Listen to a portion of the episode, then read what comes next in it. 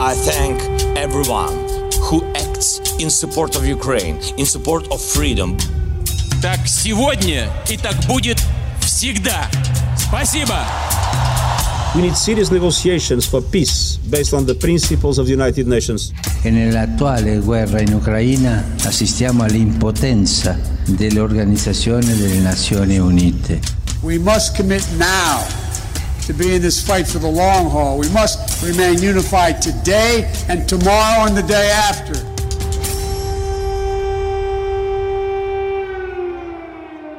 Viva! Bem-vindo ao Bloco de Leste.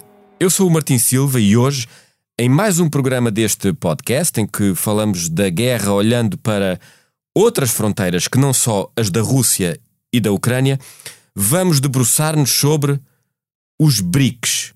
É verdade, ouviu bem, os BRICS. Pela primeira vez neste podcast, não vamos falar uh, especificamente de um país uh, ou de uma região ali à volta do leste da Europa. Vamos antes falar de uma organização, ou melhor, de um clube político, de uma aliança, se assim quisermos. Há pouco mais de uma década, um conjunto de países uh, chamados emergentes decidiram-se unir uh, num clube, cujo acrónico, acrónimo BRICS identifica precisamente os seus membros: o Brasil, a Rússia, a Índia e a China, o, inicialmente o BRIC, e depois com a África do Sul, BRICS. Se olharmos para esta guerra, uh, temos entre estes países a Rússia, que a iniciou, e um conjunto outro de países muito relevantes e que de alguma maneira se distanciaram uh, todos da chamada Aliança Ocidental contra Putin. Para nos ajudar nesta uh, conversa, contamos hoje com Ana Santos Pinto. Ela é professora na Universidade Nova de Lisboa e investigadora do IPRI, o Instituto Português de Relações Internacionais. Ana, muito obrigado pela sua presença. Seja bem-vinda ao Bloco de Leste. Obrigada eu pelo convite. Francisco, é um prazer estar aqui consigo. Se descobre a si próprio como poeta. Ah, essa é uma pergunta muito difícil de responder. Eu, eu sou uma parte do braço que ele deixou para, para pôr em pé aquilo que ele Se tinha. quiseres fazer um balanço da tua vida, Em contagem decrescente para os 50 anos do Expresso, Francisco Pinto Balsemão entrevista 50 personalidades ao longo de 2022. Não perca o podcast Deixar um Mundo Melhor, disponível em todas as plataformas e em expresso.pt. Porquê é que é importante olharmos para os BRICS quando uh, estamos a falar uh, de um conflito uh, no leste da Europa? Os BRICS, lembro, que representam qualquer coisa como 40% da população mundial, um quarto da economia um, global e, por exemplo, são responsáveis de por mais de um terço da produção de cereais no planeta. Porquê é que é importante olharmos para este nome estranho, os BRICS? Por todas as razões que referiu, mas essencialmente porque, apesar desta ser uma guerra geograficamente no leste da Europa, é claramente uma guerra com impacto mundial. Ou seja, em todo o mundo, nós sentimos a diferença nos preços da alimentação, não só nos cereais, sentimos o- o- a diferença nos nossos combustíveis, sentimos a diferença em todos os serviços que dependam de cadeias de fornecimento globais. E ah, dizia há pouco que ah, esta espécie de clube político, mais do que isso, é um clube político-económico. Ou seja, tem uma dimensão ah, naquilo que é ah, o impacto na economia global que ah, não se vê apenas pelos números do- dos 40% da população mundial ou os mais 30% do produto interno bruto, ah, mas sim por aquilo que representa a China, ah, por exemplo, representa uma dimensão muitíssimo significativa na nossa cadeia de fornecimento. E isto não é só fornecimento de produtos acabados.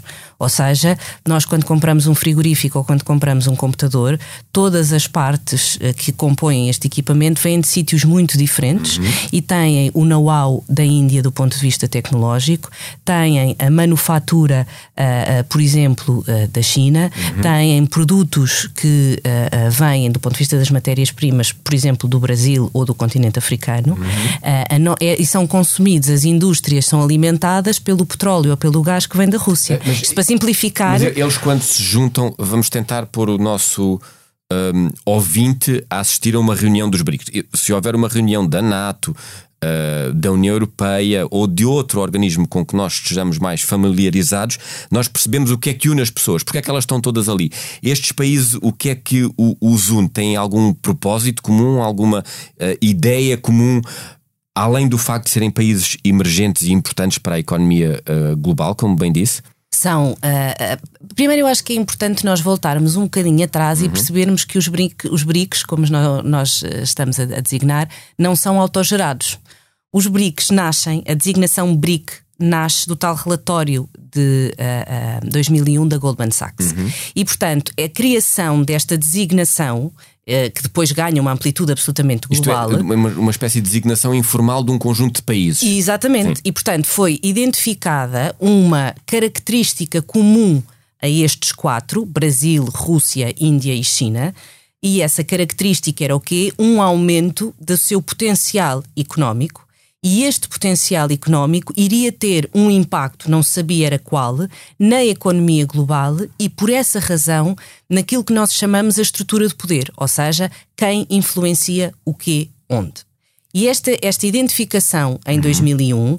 vai dar origem a que isto se torne uma alavanca do ponto de vista mediático e político que leva a que estes Estados, depois, uh, uh, mais tarde, uh, digamos assim, numa lógica de ministros dos negócios estrangeiros, em 2006, digam: então, sim senhora, existe esta razão. Uhum. Nós estamos todos a crescer, e, portanto, isto é antes da, da, da crise do subprime e da, da, portanto, da crise económico-financeira. E de facto faz sentido juntarmos à volta da mesma Faz mesa. sentido juntar-nos, mas nós percebemos que estamos do outro lado da barricada daqueles que sempre tiveram, Estados Unidos, o que nós chamamos o Ocidente, uhum. o outro lado do Bloco de Leste, não é?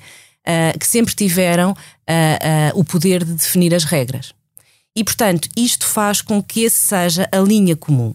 A linha comum é como é que nós nos desenvolvemos do ponto de vista uhum. económico para conseguirmos chegar à mesa de negociações e influenciar.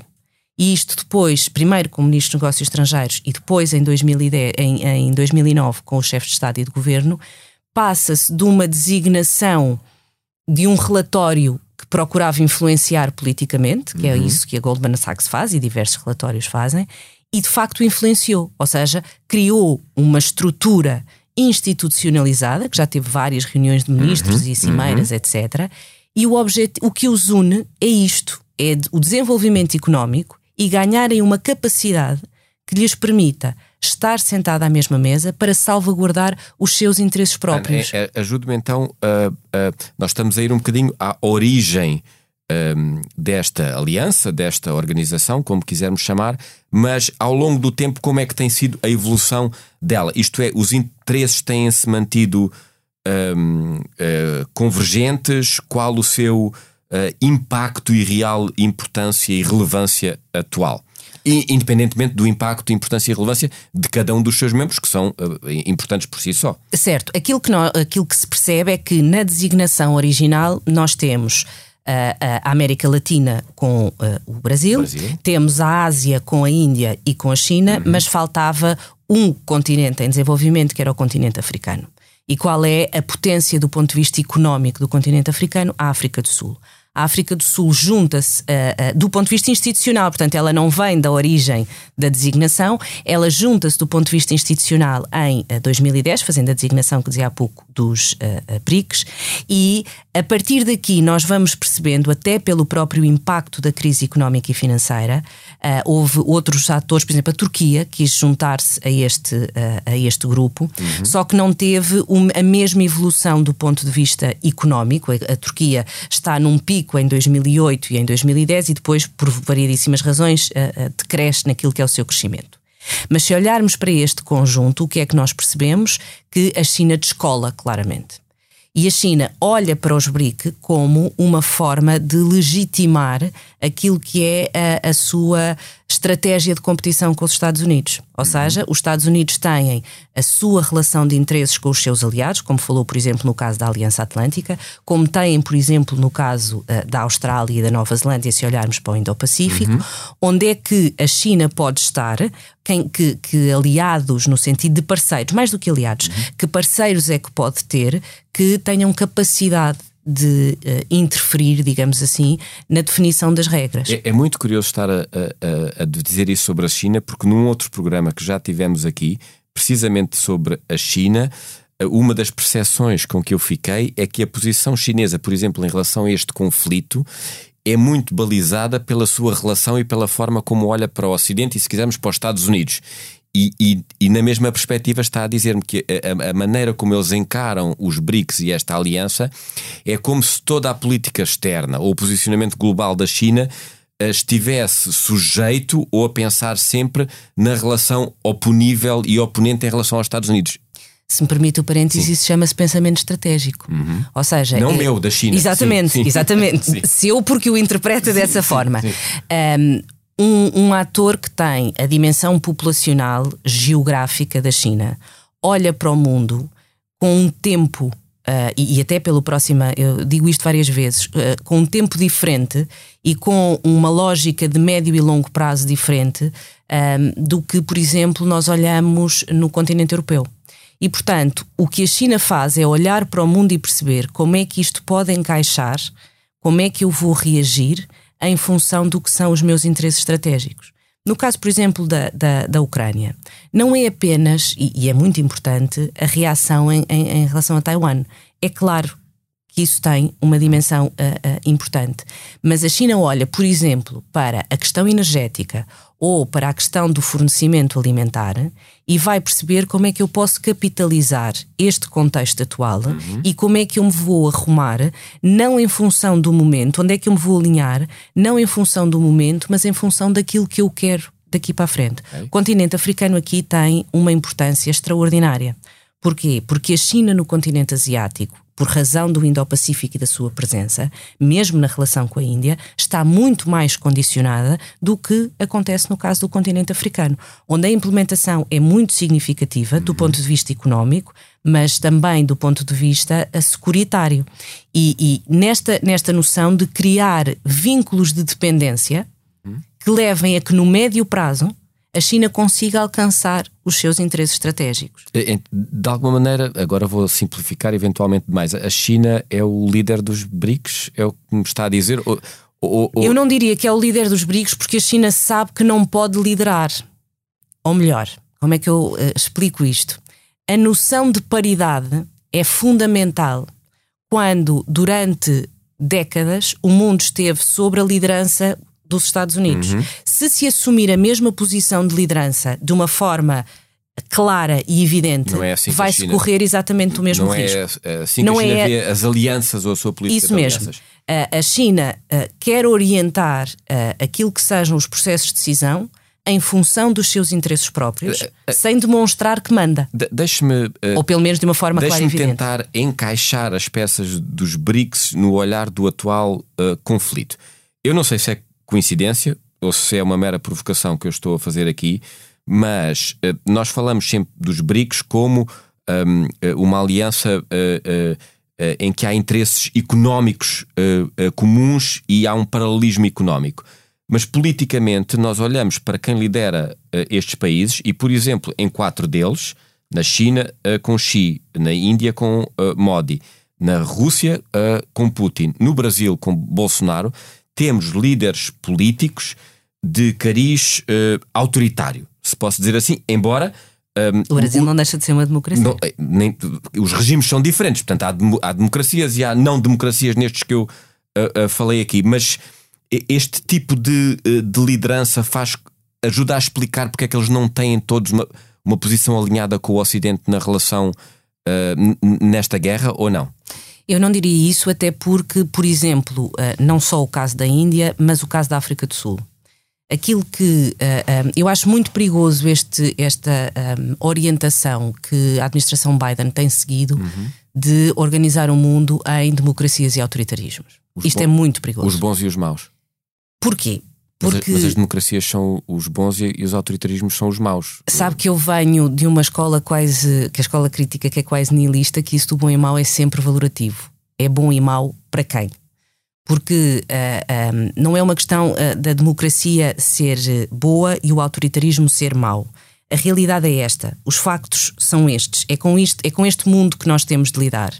Quando eu arrumo o mundo em democracia e autoritarismo, eu posso precisar de aliados que eu estou a colar aos autoritários e na verdade são democráticos, mas eu já os coloquei no lado dos maus, digamos assim. O mundo não é assim. A, Turquia está na, na NATO e se me comparar, por exemplo, a Turquia com outros regimes uhum. uh, democráticos uh, com laivos de autoritarismo, eu tenho grandes dúvidas em dizer que a, que a, que a Turquia neste momento seja uma democracia competitiva e Exato. com um regular funcionamento das instituições. Exatamente, mas ainda assim faz parte da Aliança Atlântica e portanto está. Então faz parte dos bons Sim. ou dos maus? Por isso é que eu não gosto desta arrumação entre bons hum, e maus. Sim. A noção de uh, classificar. Se olhar, eu desafio uh, uh, aqueles que, que queiram olhar para a lista de convidados da Cimeira Democracias do presidente Joe Biden. E quantos deles é que são efetivamente aquilo que nós consideramos democracias Uh, Liberais de estilo bom, ocidental. Essa, essa, essa, então vai contar pelos dedos das mãos, não é? Uhum. Porque para ser uma democracia não é preciso ser liberal do ponto de vista ocidental. Uh, nós tipificamos isso como uma boa democracia uh, e, e, e, nem todas as sociedades encaixam. se olhar, por exemplo, para a Índia, esta tipificação não encaixa por uma razão simples, porque as sociedades, a democracia é quando uh, existe um regime competitivo em que competitivo o poder. eleitoral. Exato, não só eleitoral, uhum. mas no acesso às instituições. Uhum. Não é só uma questão de eleições, o Irão tem eleições. São eleições competitivas? Não, porque há uma. Agora, esta simplificação torna-se perigosa exatamente porque depois nós não temos. Uh, a, a, mesma uh, clarividência em olhar para estes grupos. Este, este grupo, como os BRICS, uhum. tem uh, um, um, interesse político muito claro. E o interesse político é dizer: nós temos uh, capacidade, nós queremos estar sentados na mesa das negociações, nós queremos mudar as regras. Nós queremos mudar as regras da OMC, da Organização Mundial do uhum. Comércio. Nós queremos mudar as regras uh, daquilo que é a influência nas organizações multilaterais. Deixa-me só voltar um bocadinho atrás. Há muitos anos, por exemplo, que se ouve falar da necessidade da reforma uh, do funcionamento das Nações Unidas e, por exemplo, do Conselho de Segurança. De alguma maneira, o que me está a dizer é que um, tirando naturalmente a Rússia e, e a China, porque uhum. estão uh, lá presentes, há aqui uma espécie de movimento de revolta de países emergentes que se sentem à margem uh, dos grandes fora internacionais de, de, liderança e decisão e que procuram outros organismos para ter claro. uh, para peso. ter esse peso, para ter essa visibilidade e mais do que e isso. Há, e há outros países aqui, do Egito, Arábia Saudita, o Irão, outros países que, que se fala que poderiam ter acesso a esses Essa, organismos. Exatamente. Sim. Porquê? Porque é aí que se decidem as coisas. Uhum. E, portanto, esta lógica de cooperação política vai se multiplicar. Nós temos o G7, nós temos o G20, já tivemos o G8. Uh, uh, existem vários fóruns multilaterais uhum. que têm tipologias de acordo com os interesses ou as capacidades uh, dos Estados que deles fazem parte. Mas o objetivo é só um: é influenciar o processo de decisão. Deixe-me, a conversa está tão interessante, depois vamos desviando, desviando, desviando, e eu queria uh, recentrá-la uh, na guerra. Em relação ao posicionamento destes países em relação ao conflito, da Rússia, naturalmente, Savad Soa, não precisamos de falar na medida que é quem o inicia. Um, o papel da China tem sido bastante falado, uh, apesar da ambiguidade. Um, mas, por exemplo, o Brasil e a Índia, eventualmente a África do Sul, que referência é que lhe, é que lhe merece em relação ao posicionamento neste conflito? Eh, porque também eles aparecem eh, com alguma ambiguidade, estou certo ou estou a simplificar demais? Não são só eles, a ambiguidade existe na esmagadora maioria dos Estados fora do continente europeu, União Europeia ah. uh, e da Aliança uh, uh, Transatlântica e da América do Norte. Uh, foi muito evidente na diferença das votações na Assembleia Geral das Nações uhum, Unidas. Uhum, uhum. A primeira votação, uh, que aliás é uma votação histórica, porque uh, do ponto de vista do sistema internacional substitui-se um bocadinho, ou pelo menos do ponto de vista do, do, do papel político e diplomático, à, à incapacidade do Conselho de Segurança, e aí há uma votação esmagadora. Ou seja, nós não queremos que o mundo Uh, seja decidido por invasões territoriais uh, uh, e, e, conquistas de território e, iniciar a guerra nestes termos. Tipo século XIX. Pronto. Sim. E portanto isso ficou muito claro porque qualquer, a esmagadora maioria dos, dos países e qualquer um destes sabe que o que acontece hoje em termos de território, se isto passar a ser a regra, então eu tenho um problema nas minhas fronteiras. Há problemas entre a Índia e, e, e a China há problemas no caso uh, do Brasil e da, não é um problema de definição de fronteira, mas de comunidades tripartidas. Uhum. E nós não sabemos o que é que vai acontecer daqui a 10, 20 ou 30 anos. Uh, e, portanto, para qualquer Estado soberano, a integridade das fronteiras é inviolável e é isso que deve ser garantido. Mas se olhar para as votações seguintes da Assembleia Geral das Nações Unidas, isto já não é da mesma Estava maneira. a falar de quais? Aquelas em que não a noção da intervenção militar, mas a sanção, a criação de mecanismos de enquadramento para sanções mais uh, significativas um, e que aí o peso da tomada de decisão, ou seja, o que eu tenho em, em matéria de custos-benefícios, já é substantivamente diferente. Porque eu não sei em que papel é que eu vou estar e se, e se posso ser sancionado, uh, uh, e se posso ser alvo destas sanções. Mais do que isso, as votações demonstram a capacidade de dependência e de influência no caso da Rússia e no caso da China se eu votar agora contra a Rússia, eu não sei se vou precisar dela ou uh, uh, não sei qual é o alinhamento que a China tem com a Rússia e, portanto, eu não sei se vou precisar de ajuda daqui a uns tempos e são eles que me vão dar. Porque este eu acho que é um ponto muito importante para nós olharmos desde o do, do início deste século. Quando, em 2008, uh, eclodiu a crise económica e financeira, Sim. a China teve uma estratégia muito interessante, que é pararam os investimentos externos por parte das grandes economias, porque não tínhamos capacidade Uhum. para isso, e a China foi lá e substituiu, incluindo com Estados europeus. E tem uma capacidade de investimento, chegar lá, construir infraestruturas, não deixa capacitação, fica dependente do ponto de vista da manutenção dos equipamentos, Sim. claro. Mas o que interessa é chegou, construiu, está aqui, para uh, utilizarem sem pedir nada em troca. Não há cá condicionalidade democrática, respeito por direitos humanos. O que é que precisam? Precisam de uma autoestrada? Precisam de um equipamento? Está aqui e depois paga-se uh, a fatura de uma forma, uh, de, seja em, em termos de matérias-primas, seja em termos de acordos de exploração futura como esta avaliação é sempre feita a curto prazo, porque o que eu preciso é de sobreviver, Sim. não são os mesmos tipos de sociedades que, como, no, como nós em Portugal, conseguimos acomodar algumas coisas. Mas nós também nessa altura, ou, ou a seguir a essa altura, tivemos precisamente a discussão sobre a entrada dos, Mais me capitais, ajuda. dos capitais chineses em Portugal, nomeadamente acontece, em grandes empresas. Se isso acontece em economias desenvolvidas e que têm uma capacidade de crescimento e de acomodação, imagine em estados onde não há desenvolvimento mais do que isso. Não há Estado Social. O Estado Social, o apoio do Estado Social, Uhum. é um, uma excepcionalidade europeia. Não, e, e, portanto, isto leva-nos a que nós, num momento de crise, vamos olhar para o momento atual, em que a guerra na Ucrânia faz com que exista. Qualquer pessoa que vá ao supermercado sabe a diferença de preço ao longo dos últimos tempos. Nem falamos nos combustíveis. Uhum. Uh, falamos naquilo que nós precisamos para sobreviver: comida todos os dias. Todos nós, ao fazermos as nossas compras, já notamos a diferença. O que é que o Estado Social pode fazer? Aumentar os apoios sociais, reforçar as pensões, procurar o aumento do rendimento das famílias. Uhum. Isto, na esmagadora maioria dos Estados do mundo, não tem capacidade para acontecer. E, portanto, salvem-se.